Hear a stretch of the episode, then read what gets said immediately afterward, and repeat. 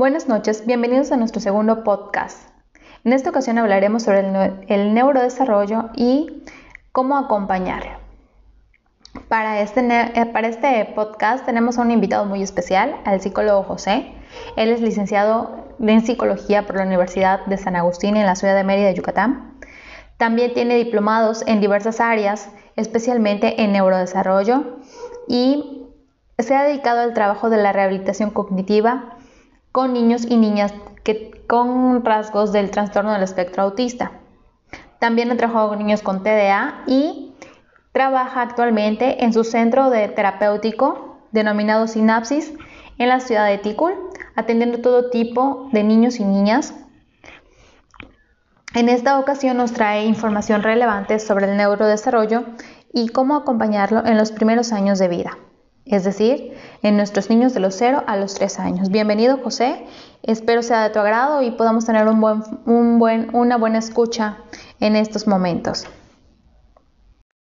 Bueno, primero que nada, gracias por la presentación.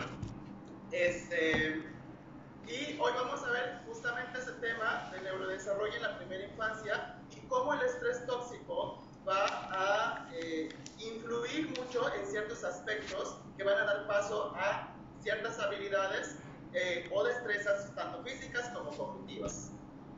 Entonces decíamos como primera instancia que eh, vamos a hacer una comparación de esta parte del desarrollo, del neurodesarrollo, con cómo podemos eh, sembrar una planta, cómo se desarrolla o cómo crece una planta.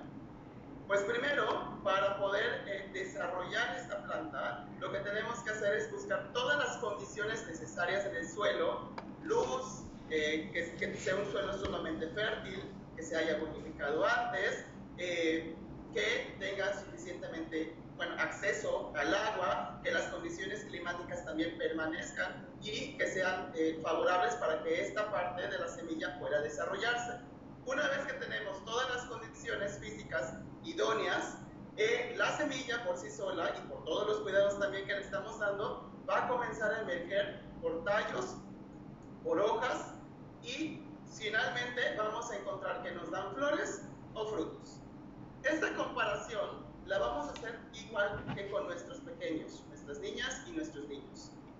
Ustedes como papás tienen que tener todas las condiciones necesarias tanto físicas como externas, para poder dar un buen desarrollo al, primeramente, feto que posteriormente se va a ir desarrollando. Entonces, para poder dar parte del neurodesarrollo, vamos a comprender que muchas de las habilidades y despliegues y destrezas que de, de nuestros niños y niñas van a ser en justamente la primera infancia. Pero ¿qué edad comprende la primera infancia? La primera infancia va a comprender desde que el bebé ve por primera vez eh, el mundo, es decir, está fuera del vientre intrauterino, hasta la edad de 5 años. En este despliegue del nacimiento a los 5 años, vamos a encontrar muchas eh, muchas habilidades y destrezas desarrolladas que incluso decimos en qué momento creció tanto mi bebé y se convirtió ya en un niño grande, autónomo y eh, más que independiente, ¿no? Eh, ¿Y en qué momento pasó?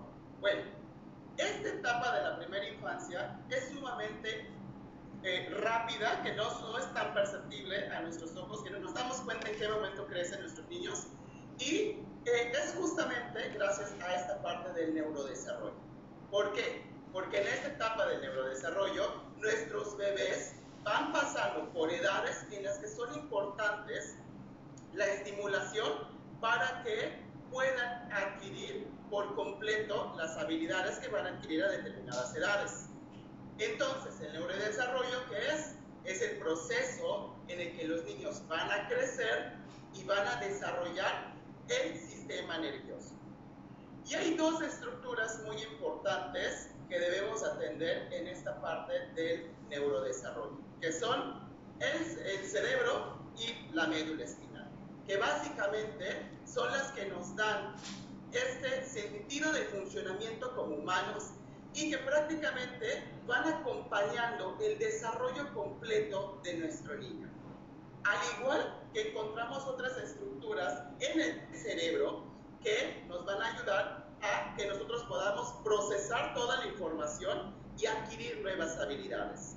Y esas estructuras que están dentro del cerebro y que componen la mayoría de la corteza, es decir, la parte externa del cerebro, son las neuronas. Decíamos hace un momento que eh, el cerebro se va a ir desarrollando poco a poco. Y aquí tenemos un ejemplo.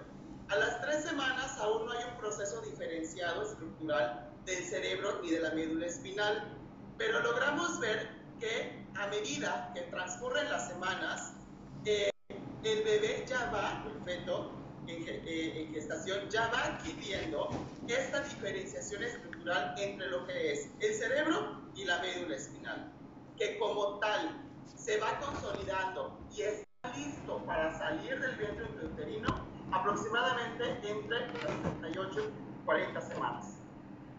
Una vez que ya el cerebro está listo, es por eso que nuestro bebé ya puede formar parte del mundo eh, extrauterino, es decir, del mundo real, del mundo externo. Y ahora a nosotros como papás nos toca estimular ahora el cerebro. Ya no va a, ya no, ya no va a ser una función propiamente del organismo desarrollar y dejar completa la estructura del cerebro, sino que ya una vez fuera, a ustedes como papás les toca seguir fomentando y estimulando el crecimiento del cerebro. ¿Por qué? Porque el cerebro no deja de crecer hasta los 20 años. De hecho, es a esa edad en que dejamos de ser, entre comillas, adolescentes y podemos pasar a otra etapa del desarrollo. Decíamos también que esas estructuras eh, en el cerebro, en la parte de afuera, vamos a encontrar estas pequeñas eh, estructuras muy diminutas que son las que nos van a ayudar a procesar toda la información, tanto de la, del ambiente interno del cuerpo como del ambiente externo. Y esas estructuras que son las neuronas, justamente lo que van a hacer es transmitir toda la información para que nosotros podamos ejecutar acciones, ya sea desde patear una pelota, ya sea desde recordar información, ya sea desde procesar absolutamente todos nuestros sentidos, vista, gusto, tacto, todos los sentidos, estas pequeñas unidades que forman el cerebro se van a encargar de procesar la información y de que nosotros ejecutemos de manera directa las acciones. Y estas, a su vez, van a ser muy importantes para que nuestros niños sean, eh, adquieran las habilidades. Y vayamos viendo cómo en el nacimiento la primera columna podemos encontrar neuronas, pero no están en demasías. Tenemos las neuronas, pero no están conectadas completamente. Obsérvese que a medida que pasamos y transcurrimos el primer mes, desde el apego, desde el vínculo con los padres, desde la estimulación, eh, podemos crear nuevas conexiones y las neuronas se van conectando y van procesando más información.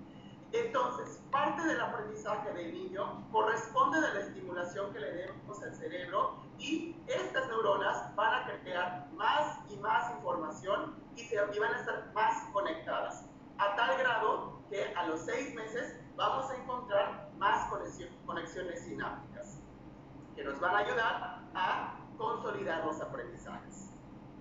¿Qué pasa si no estimulamos propiamente a nuestros niños?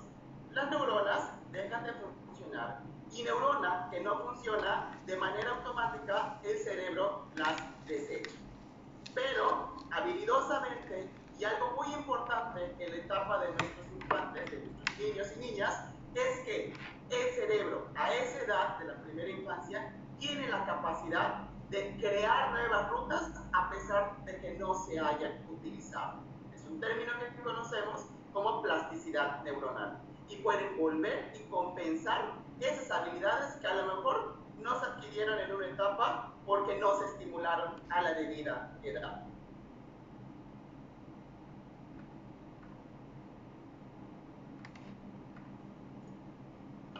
Ok, con esto damos paso, con esta parte y pequeña explicación y muy resumida de la parte eh, física del de cerebro, damos parte a cuáles son las áreas que nos deben interesar a, nosotros como papás para entender si mi niño está teniendo un correcto desarrollo. Para esto tenemos cuatro áreas. Encontramos la motor grueso, la motor fino adaptativo, el, área personal social y el área de lenguaje. Estas cuatro van a ser fundamentales para que mi niño sea una persona completamente funcional correspondiente a la edad que le corresponda en años.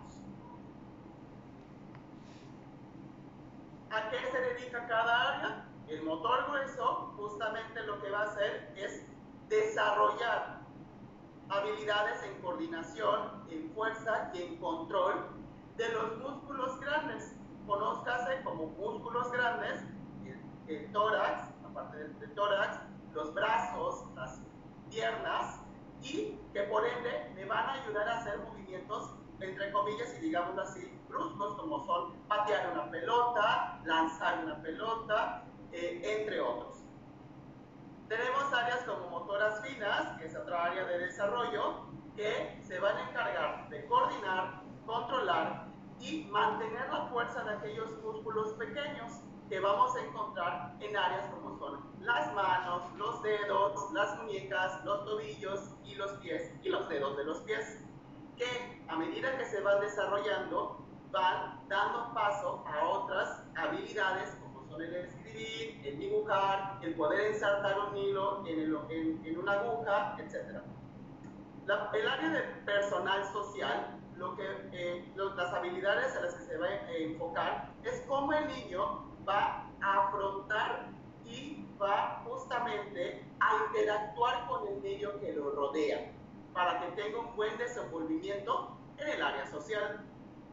Y la, cuarta área que se desarrolla es la parte de el lenguaje que abarca procesos como el aprendizaje para que pueda comunicarse con otras personas, al igual que otras habilidades como son la escucha y la comunicación en términos generales.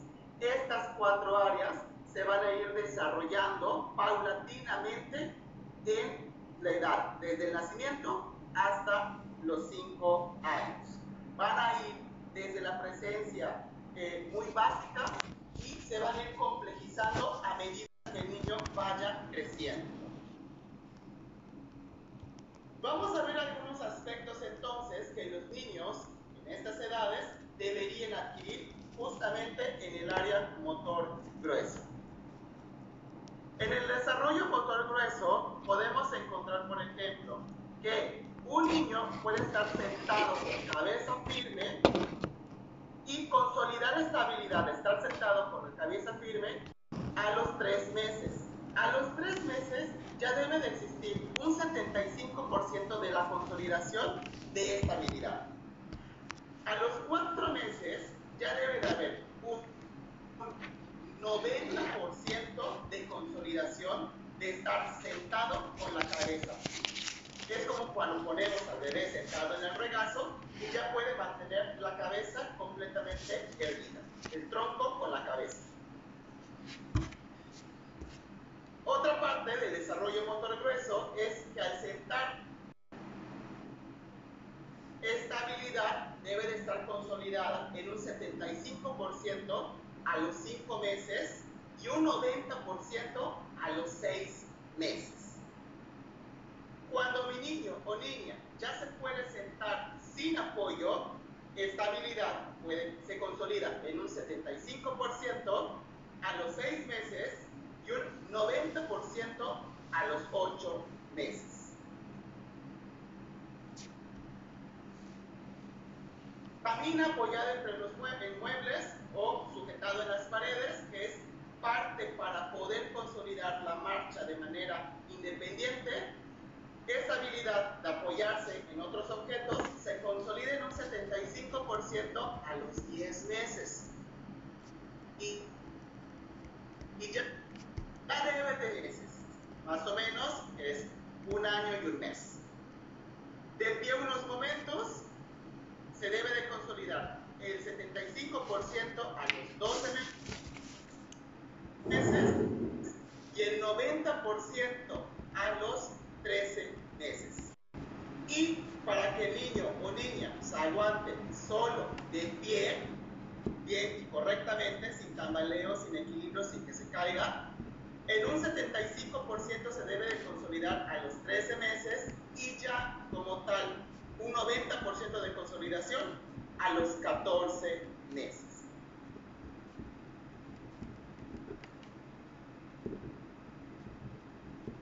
Cuando ya camina bien, perfectamente, sin eh, constantes eh, caídas, podemos decir que el niño lo consolida un 75% a los 13 meses y por completo, casi al 100% a los 15 meses. Cuando el niño o niña puede saltar en el mismo sitio, se consolida esta habilidad en un 75% a los 2 años y medio o, y en un 90% se consolida a los 3 años. Salta de pie, esta habilidad se consolida en un 75% a los 4 años y un 90% a los 5 años.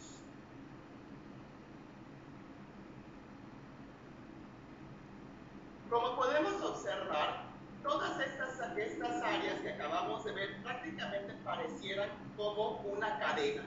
No se puede consolidar una habilidad sin haber adquirido o consolidado un requisito previo, como por ejemplo, no, eh, para poder caminar bien, tengo que pasar, sin, sin ayuda, tengo que pasar por agarrarme por las paredes o los muebles, mantenerme cierto tiempo eh, parado de manera eh, solo y poco a poco voy a ir dando los primeros pasos para posteriormente, ahora sí, caminar de manera correcta, casi casi está corriendo.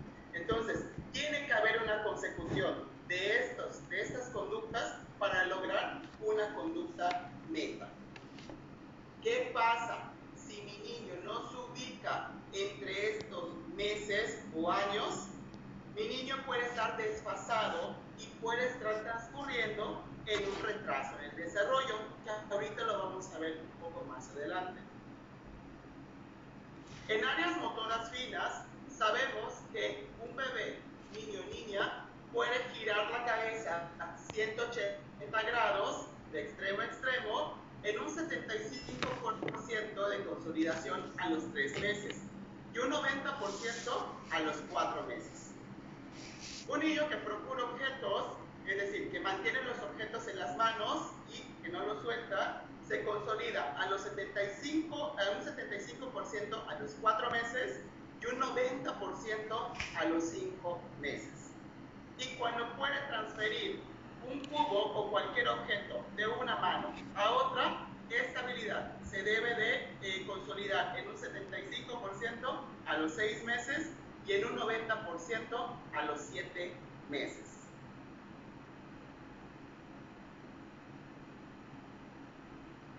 Cuando recoge los juguetes o cuando quiere tomar un objeto, la mano generalmente se le dice como rastrillo porque la tiene en esta posición y es cuando jala como si fuera una pala para arrastrar las cosas, que es una habilidad motriz que da seguimiento a la siguiente conducta.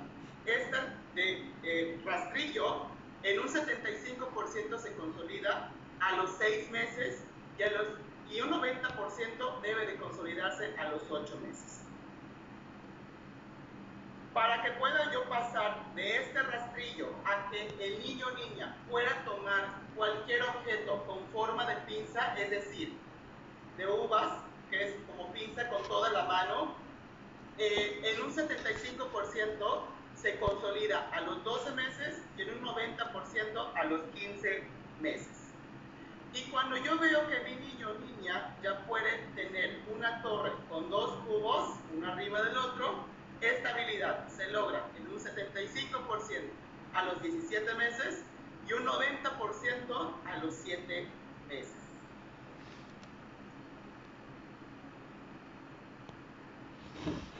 Cuando ya veo que mi niño pasó de 2 cubos a 4 cubos, mi estabilidad se consolida en un 75% a los 21 meses y en un 90% a los 24 meses.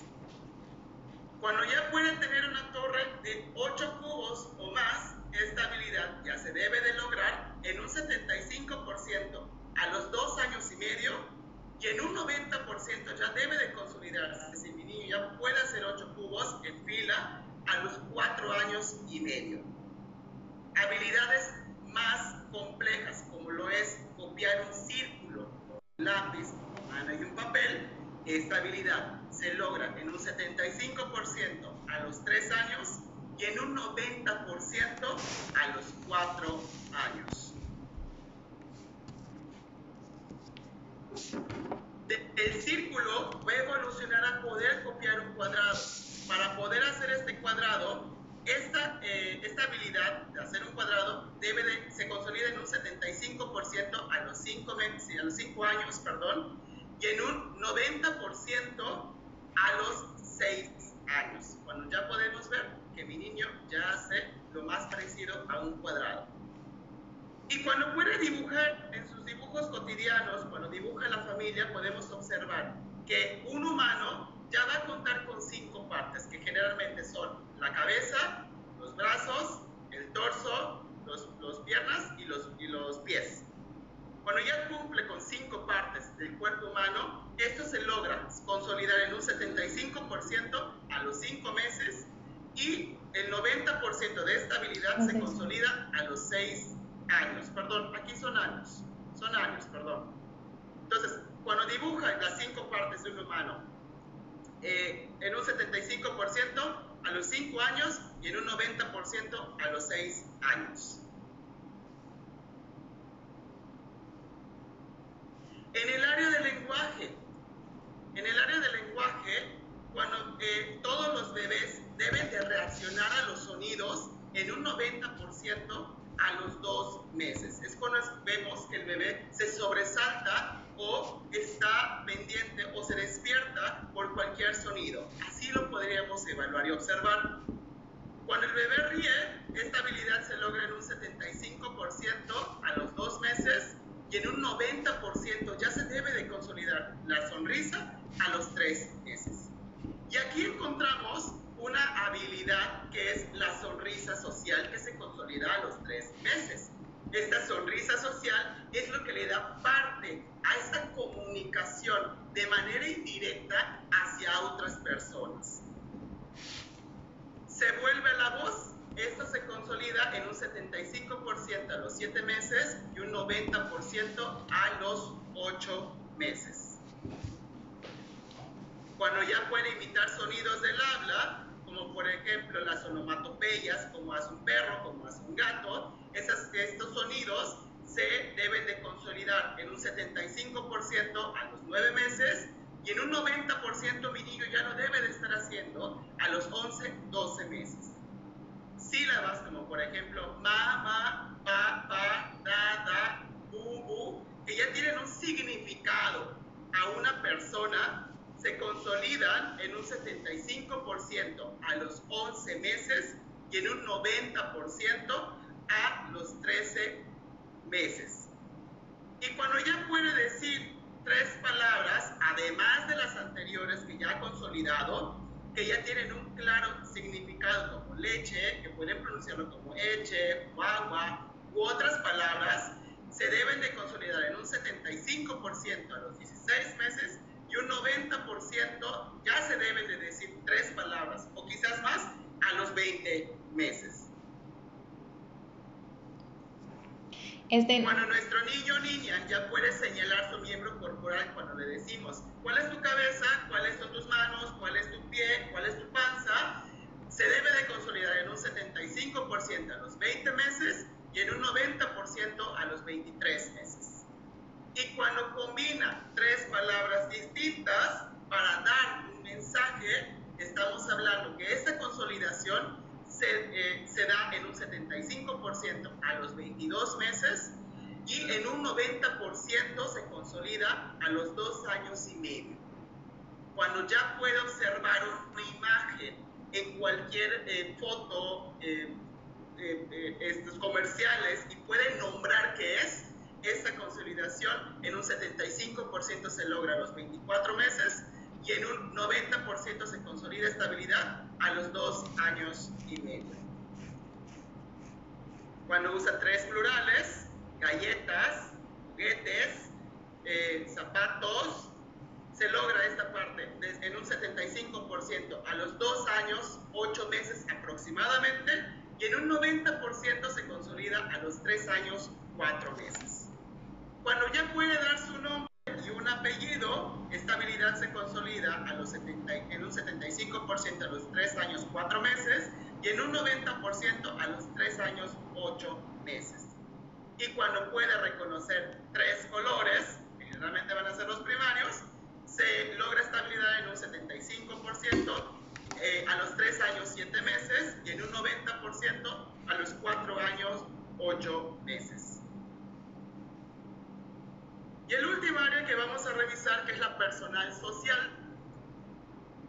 Cuando ya puede comer galletas de manera eh, sola, es decir, con la mano, esta habilidad de sujetar la galleta se consolida en un 75% a los 6 meses y en un 90% eh, a los 8 meses. Cuando juega el escondite, el famoso peekaboo, eh, se logra en un 75% a los 7 meses y en un 90% a los 9 meses. Cuando se esfuerza por alcanzar juguetes, esta habilidad se consolida en un 75% a los 7 meses y en un 90% a los 9 meses. Cuando es tímido ante extraños y se esconde atrás de las piernas de papá o mamá o de cualquier otra persona a su cuidado, esta habilidad se consolida y aparece en un 75% a los 6 meses y en un 90% a los 8 meses. Cuando el bebé ya puede beber de una taza o de un vaso, esta habilidad se logra hacer en un 75% con el niño o niña que tiene 7 meses y en un 90% cuando ya tiene 9 meses. Imita labores caseras, como por ejemplo cuando ve mamá, a mamá cocinando en la olla y agarra la olla y le mete sus cubos de juguetes o las naranjas que encuentra ya. Esa es la imitación de labores caseras puede hacerlo el niño en un 75% a los 7 meses y se consolida este juego de imitación a los 9, en un 90% a los 9 meses. Cuando ayuda en casa en tareas simples como son recoger sus juguetes, ponerlos en el cubo de donde los sacó, eh, la ropa que se quitó, ponerlo en el cesto de la ropa sucia, esas tareas se logran en un 75% a los 22 meses y en un 90% el niño o niña ya lo puede hacer a los 24 meses. Cuando se ponen los zapatos sin necesidad de amarrárselos, con el solo hecho de insertárselo en los pies, estas habilidades se consolidan en un 75% a los 2 años y 2 años y medio, 2 años, 2 años y medio, y en un 90% a los 3 años. Y cuando ya logra botonarse la camisa o incluso el pantalón, esta habilidad se consolida en un 75% a los 3 años y medio y en un 90% a los 4 años con 4 meses. Ahora, ya que hemos visto algunas de las conductas que los niños deben adquirir a ciertas edades, vamos a utilizar entonces términos en los que cómo sé que mi niño está teniendo un buen desarrollo o está yendo a las edades que deberían de estar. Bueno, yo puedo decir que mi niño está teniendo un desarrollo típico cuando en estos meses o años que he mencionado, en el rango de estos meses ha adquirido esa habilidad. Es ahí cuando yo puedo decir que mi niño está teniendo un buen desarrollo o un desarrollo típico. Pero cuando mi niño se atrasa en adquirir cualquiera de estas habilidades en cualquiera de estas áreas y se desfasa del tiempo, pero lo logra después de dos, tres, cuatro meses, estoy hablando porque como ya, ya he dicho y he mencionado, no está en el parámetro del ritmo esperado de un niño típico. Se sale de la norma común que esperaríamos o de la edad en la que esperaríamos que el niño consolide, en ese rango. Puede pasar un mes más, dos meses más, cuatro meses más, pero al final, o incluso un año, pero el niño va a adquirir esa habilidad de manera atrasada. Ahí estaríamos hablando de un desarrollo atípico. Y cuando hablamos de un desarrollo no normal, es cuando acompañamos los parámetros esperados y al momento surge un desarrollo irregular y aparte se acompaña de otros problemas que no están esperados a el desarrollo del niño. Y es así como nosotros podemos eh, clasificar el desarrollo de nuestros niños. Es por ello que es muy importante que ustedes como papás tengan en cuenta y observen muy bien desde el juego, desde eh, cualquier perspectiva, desde la escuela, del momento de hacer tareas, si su niño está adquiriendo o está en estas edades en las que se debieron de haber adquirido estas conductas, en las áreas del lenguaje, motrices finas, motrices gruesas y en la parte social. Si en estos parámetros de edades no están sus niños, entonces, ojo, hay que asistir con profesionales para ver qué es lo que pasa en el desarrollo de mi niño o niña. ¿Qué puede impedir el correcto desarrollo de nuestros niños y niñas en edades de la primera infancia? Factores importantes que nos menciona la UNICEF, uno de ellos es la parte nutricional esta carencia de nutrientes que alimentan de manera el cuerpo y el cerebro en primera instancia, porque recuerden que el cerebro es el primero que se tiene que nutrir para el despliegue de habilidades, se le adjudica la parte nutricional a que puedan tener un retraso en el crecimiento y por ende en el desarrollo. Y esto es muy eh, cotidiano verlo en niños menores de 5 años.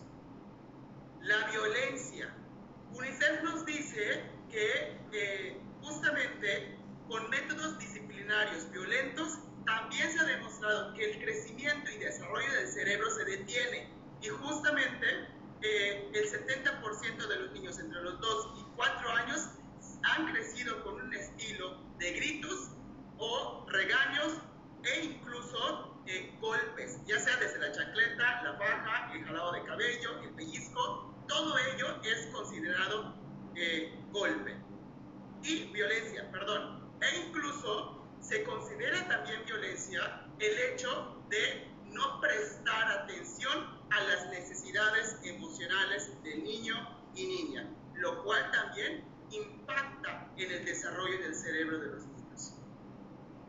Y otro factor que influye mucho en el neurodesarrollo de nuestros niños y en el desarrollo correcto es eh, el factor pobreza, que si bien sabemos la pobreza impacta de manera directa en la parte eh, nutricional y en la parte de higiene, lo cual puede impedir el desarrollo y el correcto eh, progreso escolar.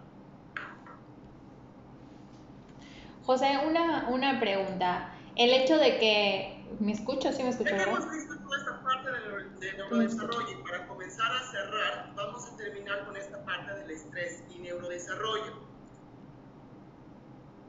Tenemos que entender que el estrés es un conjunto de reacciones fisiológicas y psicológicas que experimenta un organismo cuando se le somete a fuertes demandas. Y para ser más empáticos, pongamos en comparación cómo un niño eh, puede sentir el estrés a comparación de un adulto. Si nosotros como adultos a veces nos hacen falta recursos para poder sobrellevar las demandas de casa, trabajo, pareja, eh, las propias necesidades personales, imagínense el estrés en un niño. Y este, este factor de estrés es un factor adaptativo, que no es malo porque nos ayuda y nos prepara para afrontar ciertas eh, situaciones. Pero para ello tenemos que tener recursos que nos den pautas para saber cómo solucionarlos. La pregunta del millón es, ¿los niños pueden sufrir estrés o se le llama en otro término? La respuesta es sí. Los niños pueden sufrir estrés. Pueden sufrir estrés en situaciones como por ejemplo la enfermedad y procedimientos médicos, cuando el niño tiene cáncer o cuando el niño está sometido a diversas operaciones por distintas razones. Puede sufrir estrés cuando hay sucesos que hacen referencia a preocupación por la imagen corporal. Se ha demostrado que últimamente los niños tienen esta eh, este problema por parte de los papás e incluso por parte de los medios externos, de las, de las personas que a lo mejor están a su cuidado, que se preocupan por decirles, estás gordo, o estás muy flaco, o estás alto, o estás muy chaparro, o el caso es estar sobre eh, la imagen corporal del niño, lo que al final y al cabo conlleva al niño a estar en un estado de preocupación por hacer eh, todo lo posible por cumplir con las demandas de la sociedad, de cómo debería ser el estereotipo de un cuerpo. En el terreno académico se da mucho también este factor de estrés, sobre todo por el exceso de tareas, el problema también con la interacción con el profesor cuando no hay este vínculo con él, cuando hay problemas de aprendizaje y estamos eh,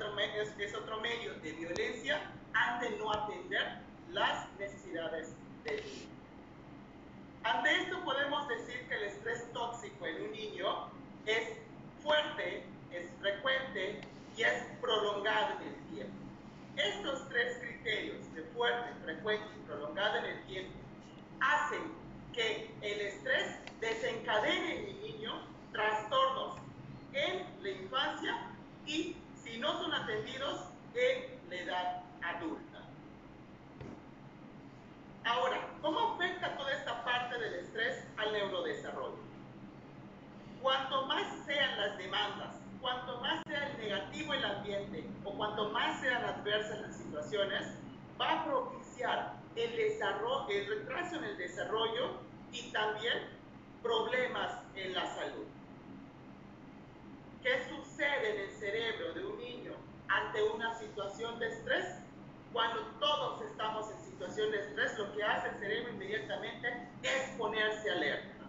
Y cuando se pone alerta, eh, produce dos sustancias. La adrenalina, que justamente lo que hace es prepararnos para las situaciones que vengan y saber cómo actuar. Y la hormona que se llama cortisol, que justamente lo que hace es desencadenar en la sangre los niveles de azúcar para que tengamos energía suficiente y podamos afrontar las situaciones. ¿Qué es lo esperado ante una situación de estrés en el caso de niño?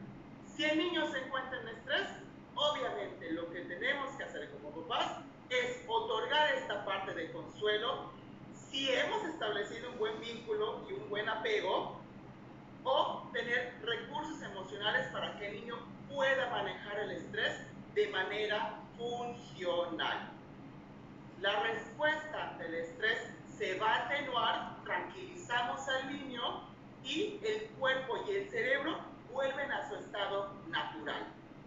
Pero cuando el niño sigue constantemente expuesto al estrés tóxico, el cerebro permanece activo. Por lo tanto, la adrenalina se mantiene en el cuerpo. Palpitaciones, sudoración, nerviosismo. Y por la otra parte del cortisol, se siguen soltando eh, sustancias de azúcar en altas cantidades, que a nivel físico haya un desgaste. Y a nivel cognitivo permanezcan estos pensamientos que también dan un desgaste mental. Estar pensando todo el tiempo en la misma situación lo que afecta en el aprendizaje de cualquiera de las conductas que hemos visto anteriormente. Y a nivel eh, del organismo, la parte física, la parte de la hormona del cortisol eh, va a debilitar a menudo el sistema inmunológico, lo que nos va a dar un niño constantemente enfermizo, de alergias, de gripa, de problemas estomacales, de problemas cardíacos incluso por esta adrenalina que constantemente está viviendo.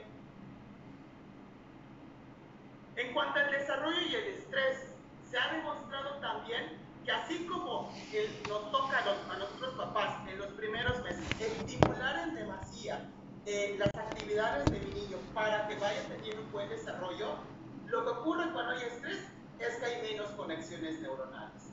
Por lo tanto, las neuronas que no se utilizan las va desechando el, el, el cerebro, las apaga, las elimina y lo que eh, ocasiona que no haya tanta conectividad lo que, provoca, lo que provoca retraso en el aprendizaje.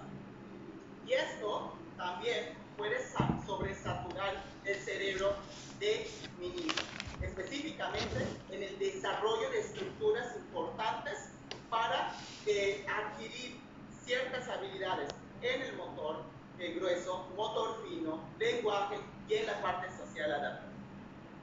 Esto, eh, esto es ocasionado justamente por un eh, constante estrés. Al igual que a nivel ya psicológico, psicopatológico, el niño va desarrollando progresivamente eh, diferentes trastornos. Pudiera ser cualquiera de estos.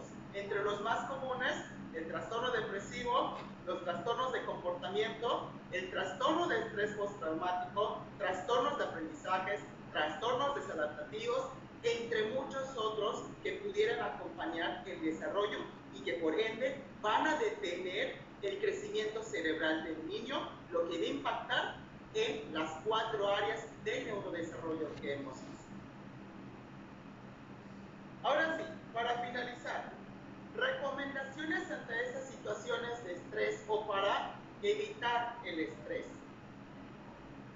Primera instancia, generar un buen vínculo y un apego desde los primeros días de nuestro recién nacido, de nuestro neonato. Ese abrazar, el cobijar, el cantar, el arrullar, el jugar con él en los primeros meses y seguir jugando con él en toda la infancia, genera este vínculo y también da recursos para saber afrontar después estas situaciones que pudieran generar estrés o la ansiedad. La estimulación temprana. Al estimular en edades primeras, los primeros meses, los primeros tres años, esto va a fortalecer no solo el cuerpo físico en áreas motoras gruesas y finas, sino que también en las emociones y en la inteligencia que pueda desarrollar nuestro hijo o niña. Con esto contribuirás tú a desarrollar un, eh, una vida plena, saludable, en conjunto de bienestar. El juego, muy importante en toda la primera infancia.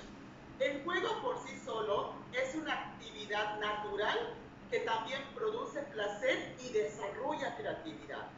Todas las formas de juego en, todas, en, cualquier edad de los primeros 5 años va a ser importante porque no solo va a impactar en funciones perceptivas, cognitivas, sensoriales, motoras, sino que también va a impactar en hacer este vínculo con ustedes papás, el darse tiempo de pasar en familia para poder crear más lazos y fuertes.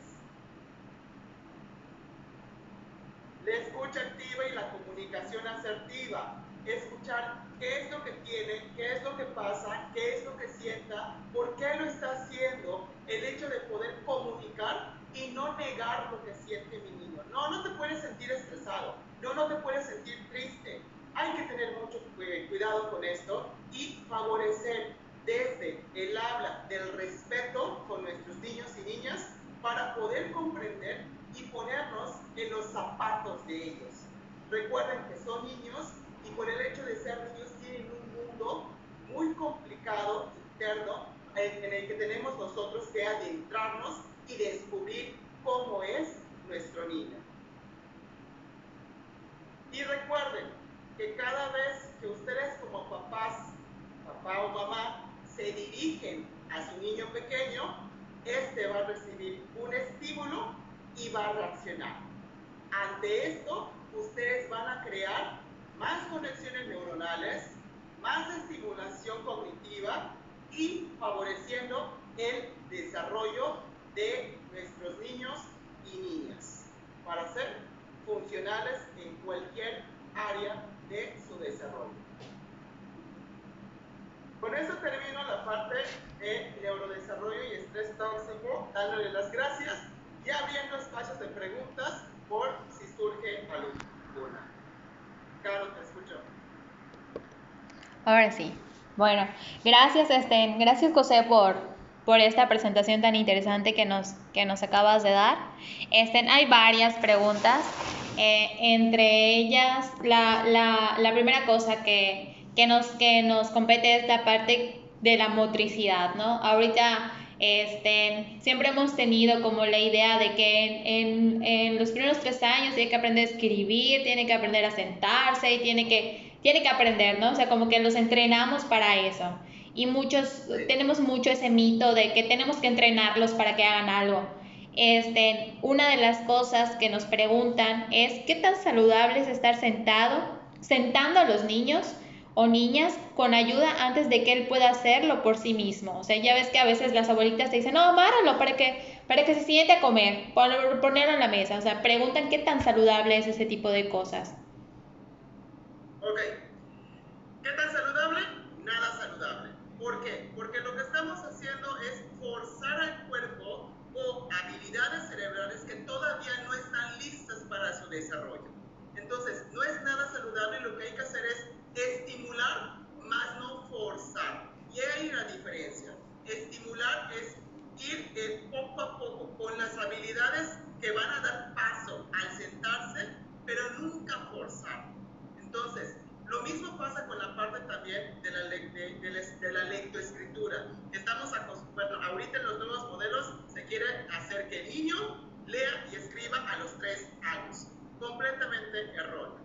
Estamos forzando al cerebro a adquirir habilidades para las cuales todavía no está listo. Y por algo, a los 6, 7 años, el niño ya puede adquirir esta etapa de lectura y escritura. Antes no. Lo que tenemos que hacer es estimular a partir de los 3 años con las bolitas, con la plastilina, con el pegamento, con la arena, con eh, eh, eh, el moldear, con hacer, con rasgar, todo lo que tiene la parte motriz, para que ahora sí esas habilidades maduren y posteriormente, a los 6 años, 7 años, el niño logra adquirir una parte de lectura y, escritura. Si lo forzamos antes, no se va a dar. Y lo que vamos a ocasionar es justamente este estrés. El niño en los primeros 5 años lo que tiene es, eh, lo que tiene que hacer es jugar, aprender, pero jugando, no forzar. Creo que se nos fue no forzando, o sea, lo, lo, último que decía José era que no, que no forzáramos la actividad de escritura o la actividad de sentarnos para poder decir que lo hacemos como todos los demás niños, ¿no? Este, igual aquí nos preguntan, dice, el estrés que se genera en los ambientes donde pasan más tiempo o la mayor parte del tiempo, ¿cómo les afecta? Aún si hacia ellos no hay generadores de estrés, o sea, ¿qué tanto afecta el estrés del ambiente en el niño, con, aunque no es directamente a él? ¿Qué tanto afecta el estrés, aunque no sea... el ambiente, el ambiente está tenso, el ambiente es este es una dinámica difícil, complicada, pero directamente no, no hay nada, entre comillas, que estrese al niño. O sea, ¿le afecta ese tipo de cosas a los niños? Ok, claramente sí le afecta. Eh, por más de que digamos, es que eh, me peleo con papá o con mamá, pero lo hacemos en donde un niño no lo vea. ¿no? Los niños son tan perceptivos que se van a dar cuenta de estas situaciones. Y eh, van a empezar a crearse estas ideas de ¿seré yo? ¿Será que por mí están peleando? ¿No? Entonces los niños son demasiado perceptivos y cualquier situación de estrés directamente les va a afectar, aunque no sea de manera directa. Y la última pregunta que nos hacen que tiene que ver con el confinamiento, el estrés y el confinamiento, que pues también ha sido como el, el tema boom, ¿no? Todos, todos estamos estresados y sí es cierto, el estrés en el que generalmente tenemos un estrés cotidiano, ¿no? Que si salimos a tiempo, que si no se qué en el estrés y nuestro cuerpo está activo y, está, y todo el tiempo. Pero en el confinamiento esto, esto se ha vuelto más profundo o más intenso para unos y para otros no. Entonces nos preguntan si a raíz del confinamiento han aumentado o aflorado algunas conductas negativas, por llamarle de alguna manera. ¿Qué se puede hacer? ¿Es correcto permitirles hasta cierto punto para que no aumente el estrés por el confinamiento? O sea, como permitirles conductas negativas aún estando en confinamiento, creo que es lo que nos da a entender. Siempre la expresión emocional va a ser válida. Ahora, depende de cómo el niño exprese esa emoción. Recuerden que una emoción de enojo no es lo mismo que yo golpee que a que yo te diga la razón por la que estoy enojado. Entonces, esa es la parte que conviene rescatar y más ahorita en tiempos de confinamiento. el hecho de trabajar la expresión de distintas, de distintas formas, desde el dibujo, desde el habla, desde la escucha, de por qué tú te sientes así y qué podemos hacer para solucionar ese enojo hay que tener en cuenta que a pesar de que estamos estresados todos, y más los papás que el, eh, del, home office, que tienen que estar eh, en la computadora, los niños, la comida, eh, el, el, trabajo también de papá, hay que darse tiempo para ellos. Y más también después de la saturación de tareas que las maestras, en muchas de ellas, tienden a hacer con esto. Y recuerden que los papás no son expertos ahorita para tener en cuenta o saber las estrategias didácticas de cómo enseñar a un niño. Entonces, los papás también necesitan ese espacio para eh, poder jugar con los niños, darse un tiempo con los niños. Y por otra parte, este hecho no quiere decir que también vamos a dejar a los niños que jueguen eh, con las tabletas, con las computadoras, con la televisión. Hay que tener mucho cuidado, no por el hecho de que estamos en confinamiento el, el, celular, la tableta, la tele van a sustituir el juego. Esos no son juegos. Jugar es tener tiempo para participar todos y utilizar otras, eh, otros recursos que no sean tecnológicos, que se desliguen de, esas, de esos dispositivos que también dan un, impacto al neurodesarrollo.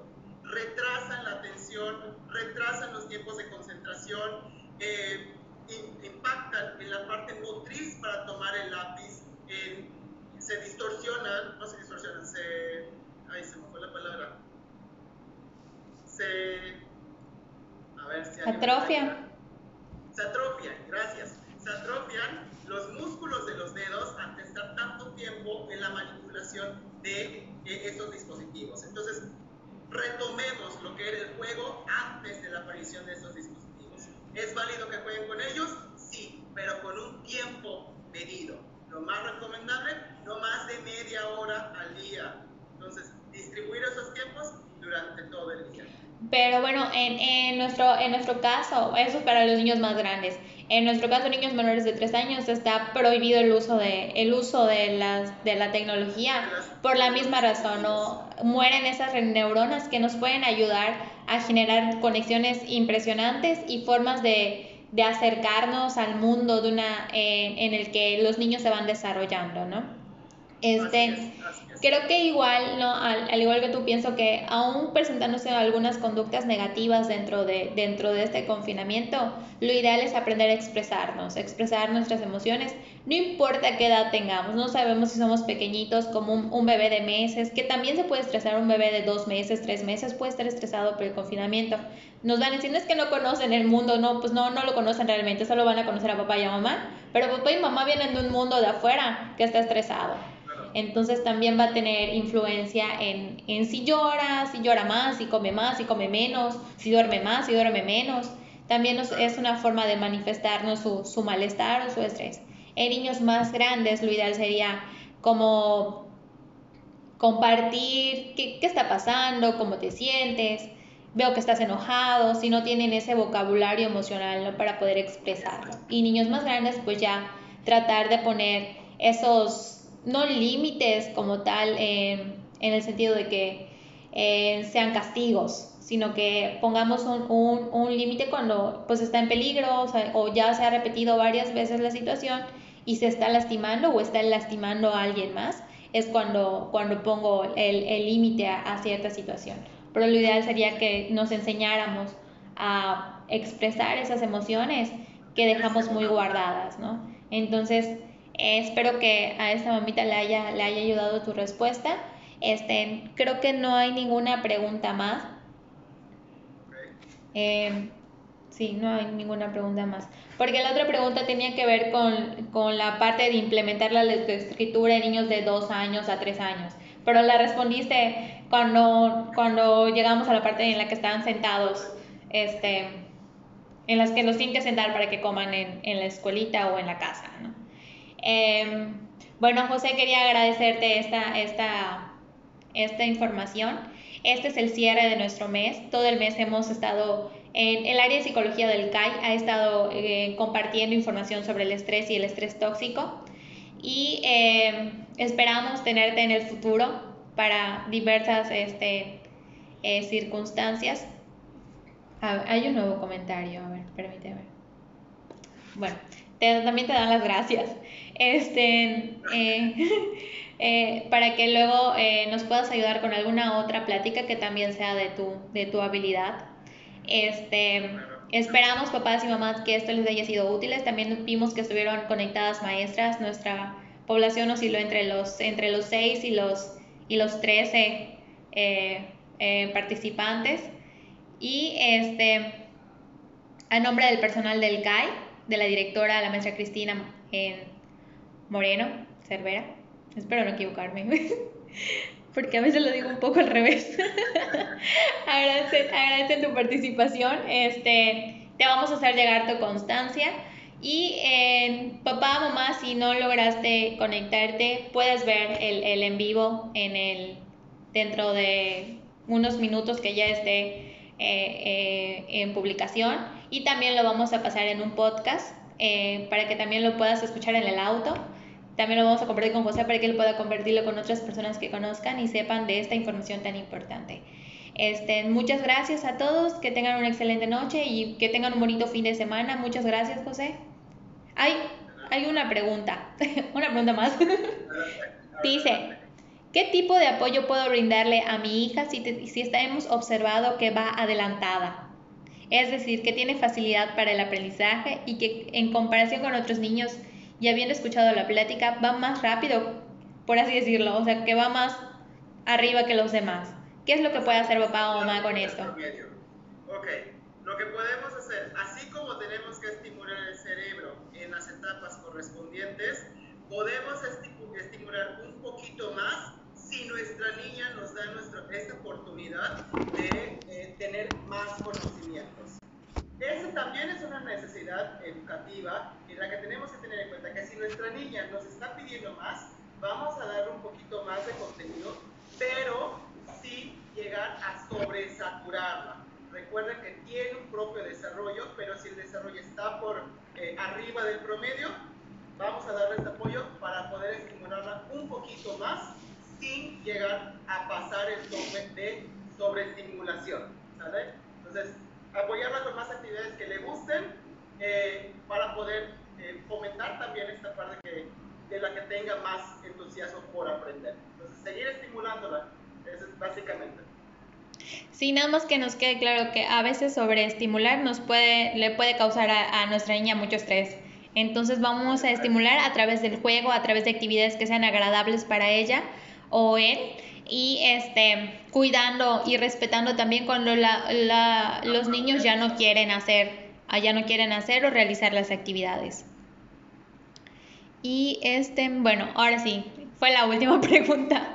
Este, pues muchas gracias. Igual bonita noche para todos. Agradezco que hayan participado y nos vemos en el siguiente en vivo. Hasta Luego.